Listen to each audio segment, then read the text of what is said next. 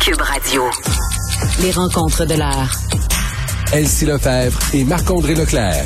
La rencontre, Lefebvre, Leclerc. On fait un retour sur le point de presse de François Legault et Mathieu Lacombe sur les places en garderie. Rien de moins ne nous a été présenté qu'une réforme des garderies. Est-ce que, bon, euh, j'ai un peu de cynisme dans ma voix? Peut-être un peu. Elsie Marc-André, salut. Bonjour. Hey, des grandes annonces, toi, chose. On nous annonce rien de moins là, que la fin de l'attente. On va réparer les systèmes de guerre, mais en même temps, il nous manque plein de gens. Je sais pas comment on va réussir à faire. On va peut-être avoir besoin du même coup de baguette magique qu'on avait besoin pour remplacer euh, les personnels de la santé pas vaccinés, Mathieu. Euh, Marc-André. Oui, excuse-moi. Marc-André, voyons. Je suis fâchée contre Mathieu Lacombe, même pas tant que ça.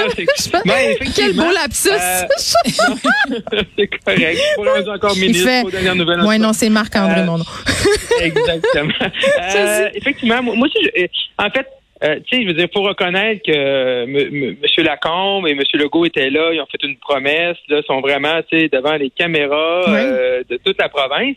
Sauf que quand tu regardes ça, 37 000 places, beaucoup d'ici trois ans et demi. Mais moi, ce qui m'a frappé, euh, c'est que ça va prendre environ là 18 000 nouvelles éducatrices en trois ans et demi. Là.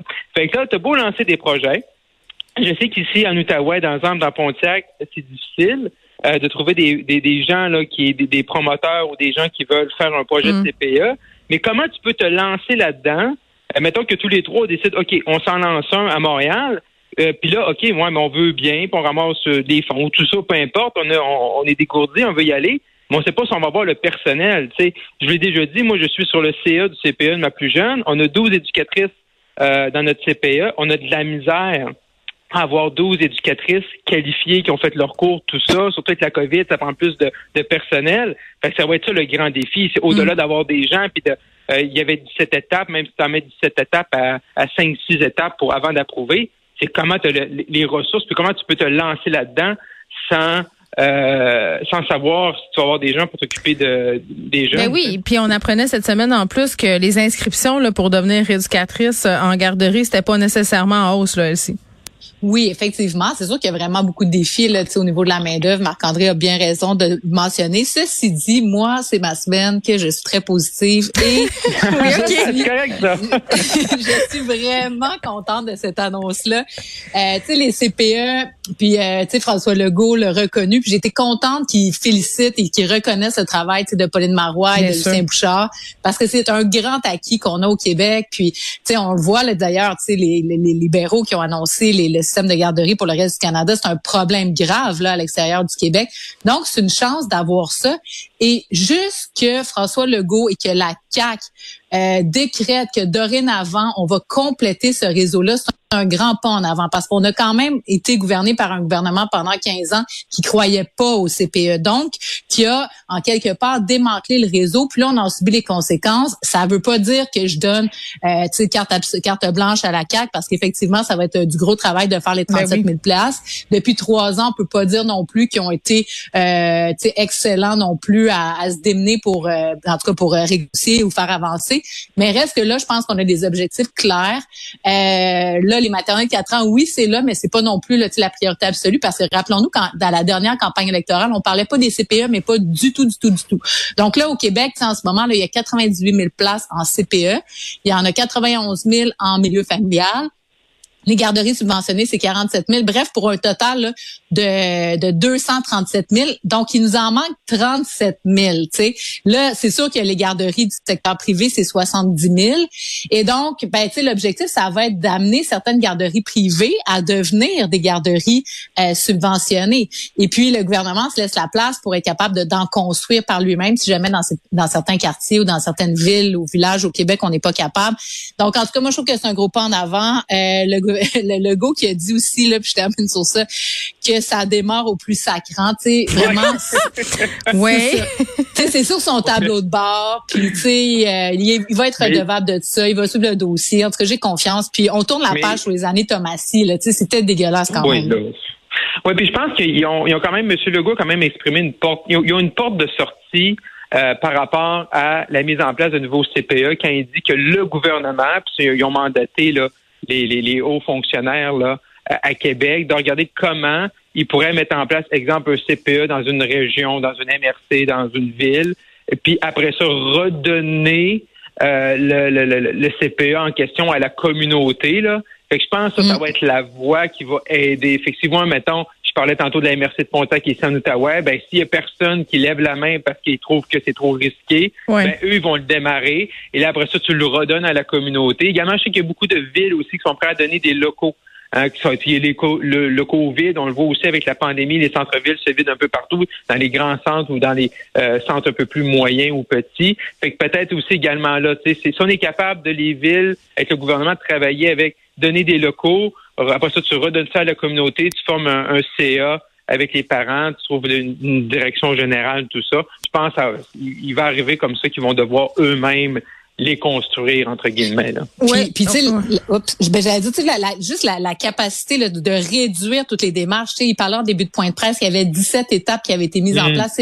moi, j'ai été députée, j'étais conseillère municipale, j'ai travaillé à l'ouverture de quatre CPE. Puis tu sais, c'était d'une complexité inouïe. Puis moi, j'étais une élue, puis j'ai ben, les deux mains dedans pour être sûre que ça fonctionne. Mais les gens là, ça se décourageait sur le terrain, c'était épouvantable. Tu sais, ça n'a aucun sens. Ben, je suis contente que tu dises ça parce que c'était le commentaire que, que je m'en allais faire sur euh, ce que la CAC dit en point de presse qu'on annonce comme projet. Puis c'est pas juste euh, par rapport aux garderies. Là, on pourrait euh, transposer ça du côté des CHSLD, de ce qui s'est passé aussi en RPA dans le système d'éducation. C'est qu'on nous on nous promet des choses. le premier ministre, les ministres disent c'est inacceptable, il faut y aller. Là. François Legault a dit au plus sacrant, vous l'avez dit. Mais après ça, quand on arrive sur le terrain, ce que les gens des milieux nous disent, c'est que c'était impossible. ben oui. Fait que j'ai hâte de voir. Moi, c'est ça que j'ai hâte de voir. Parce que c'est peut-être ça que ça va prendre, ça va peut-être prendre des coordonnateurs, tu sais, euh, micro-régionaux qui vont suivre les, tu sais, parce que c'est, tu sais, ces gens-là, oui, c'est des directions générales, mais ils sont appuyés par des conseils d'administration qui agissent à titre bénévole. Ben, ça. Donc c'est des gros chantiers, puis des fois, tu sais, ils ont déjà une ou deux installations. Pourquoi ils travailleraient comme des fous pour en ouvrir une troisième? Mais c'est souvent ceux-là qui sont les plus compétents pour le faire. Fait que, bref, c'est compliqué, mais ils ont l'air de comprendre que c'est compliqué au moins, là, donc on va avancer. Ben, mais ce qui peut aider, ce qui peut aider aussi, c'est que ce matin, là, ils ont déposé parce qu'on est dans la nouvelle session, le projet de loi 1 là, qui parle des garderies, c'est qu'ils vont ils veulent augmenter aussi pour un CPE. Présentement, un CPE est limité à 80 euh, places.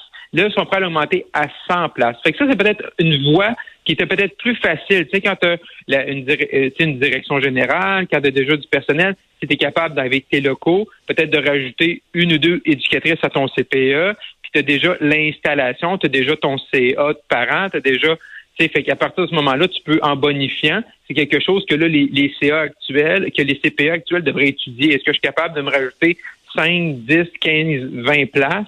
Puis là aussi, aussi c'est au moins, si tu additionnes toutes les CPA qu'il y a déjà au Québec, ben ça aussi, ça viendrait aider. Fait que ça aussi, c'est une voie qui va aider, je pense, le gouvernement à réaliser son objectif. Bon, face à face euh, ce soir qui opposera euh, les candidats à la mairie de Montréal. Les trois principaux candidats, donc Valérie Plante, Denis Coderre et Balarama Holness, c'est dès 19h sur LCN. Marc-André. Oui. Oui, Elsie, vas-y. Ah non, vas-y. Oui, Elsie, ben, vas-y, oui. Non, vas-y. Ben, OK, ben c'est ça. C'est la question de Montréal. Exact. Ben c'est ça. Ben c'est sûr que c'est un débat très attendu. Là, moi, j'espère de tout prix que ça va comme lancer la campagne électorale parce qu'on va se le dire, tu sais, c'est vraiment une campagne qui décolle pas. Bon, c'est sûr qu'il y a eu des élections fédérales qui, qui nous ont un peu anéantis, mais c'est des enjeux importants. Donc, euh, Valérie Plante de Nicodère, on voyait dans un sondage ce matin publié par Radio Canada et Crop qu'ils sont à, égalité. Il y a beaucoup d'indécis encore. La troisième voie, Balarama Holness, clairement, ça lève pas. Puis en plus avec le chaos là, qui ont eu là, de leur fusion. Euh, C'est pas crédible du tout. Donc, euh, ça va être vraiment intéressant. Les, défis pour chacun d'eux, ben, Monsieur Coder, c'est de montrer que c'est vraiment un nouveau Monsieur Coder, euh, d'être euh, d'être heureux, tu sais, d'avoir l'air comme positif face à, à, devenir maire, parce que là, il a l'air comme un peu bougon, c'est pas trop, il a pas trop trouvé là, tu sais, son nouveau rôle. Ouais, les écarts dans les sondages sont pas assez grands pour qu'il ait le sourire, je pense. C'est ça. Puis euh, donc, mais quand même rester, tu marteler sur certaines idées, tu sais, euh, des idées fortes pour Montréal. Puis Valérie Plante, ben ça va être, euh, bon, elle, tu sais, les candides, bon, c'est sûr qu'elle sourit, mais à un moment donné, elle peut pas juste sourire. Donc, elle va devoir, elle, son enjeu, c'est tout l'aspect économique. Est-ce qu'elle est crédible en lien avec le développement de la métropole, la relance, le centre-ville, tous ces enjeux-là? Donc, c'est sa petite faiblesse. moi, je pense que c'est là-dessus là, qu'elle va travailler ce soir. Marc-André ce qui est intéressant toujours des débats, on dit tout le temps, ben, en fait, quand tu perds le débat, tu dis tout le temps, oh, ça changera pas les intentions de vote. Mais on le voit souvent, ça change. Si les gens ce soir vont être vont être à l'écoute et c'est souvent c'est le, le, débat sous le débat qui te fait plus mal ou qui t'aide également.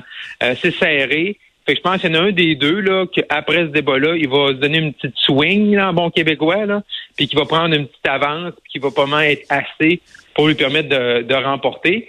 Et comme euh, Elsie disait, le fait que la Monsieur Honest là, ça, la troisième voie est en train de, de disparaître ou vraiment est décimée, ben là, ça va devoir c'est quoi l'impact.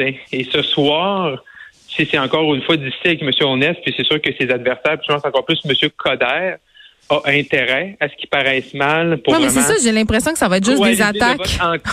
ouais. Ben là, ça va lui permettre, lui, peut-être de de revenir un petit peu dans la course parce qu'on a vu que les dernières semaines étaient plus difficiles pour M. Coder. Hein. Ben, hum, ben, j'allais dire ça va être difficile pour M. Coder parce qu'il peut pas être celui qui attaque d'un bord puis de l'autre. Déjà qu'il faut qu'il ait trans, qui, qui, qui, amène un certain positivisme. Donc l'équilibre est délicat pour lui.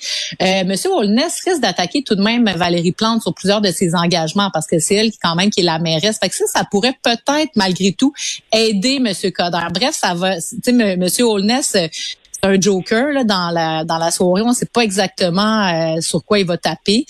Et euh, M. Coder aurait intérêt aussi à miser sur les réalisations un peu de son dernier mandat parce que quand même il a fait des grandes choses pour Montréal. C'est sûr qu'il doit pas rappeler son bilan, mais tout de même, tu sais, se servir de ces acquis-là pour parler de ce qu'il va faire, tu sais, de grandiose, euh, ben, en tout cas, de, pour Montréal. Puis Madame Plante, euh, bon, c'est sûr qu'il faut qu'elle sorte la caricature de juste la mairesse des quartiers puis des pistes cyclables. Donc, je pense qu'elle a fait autre chose.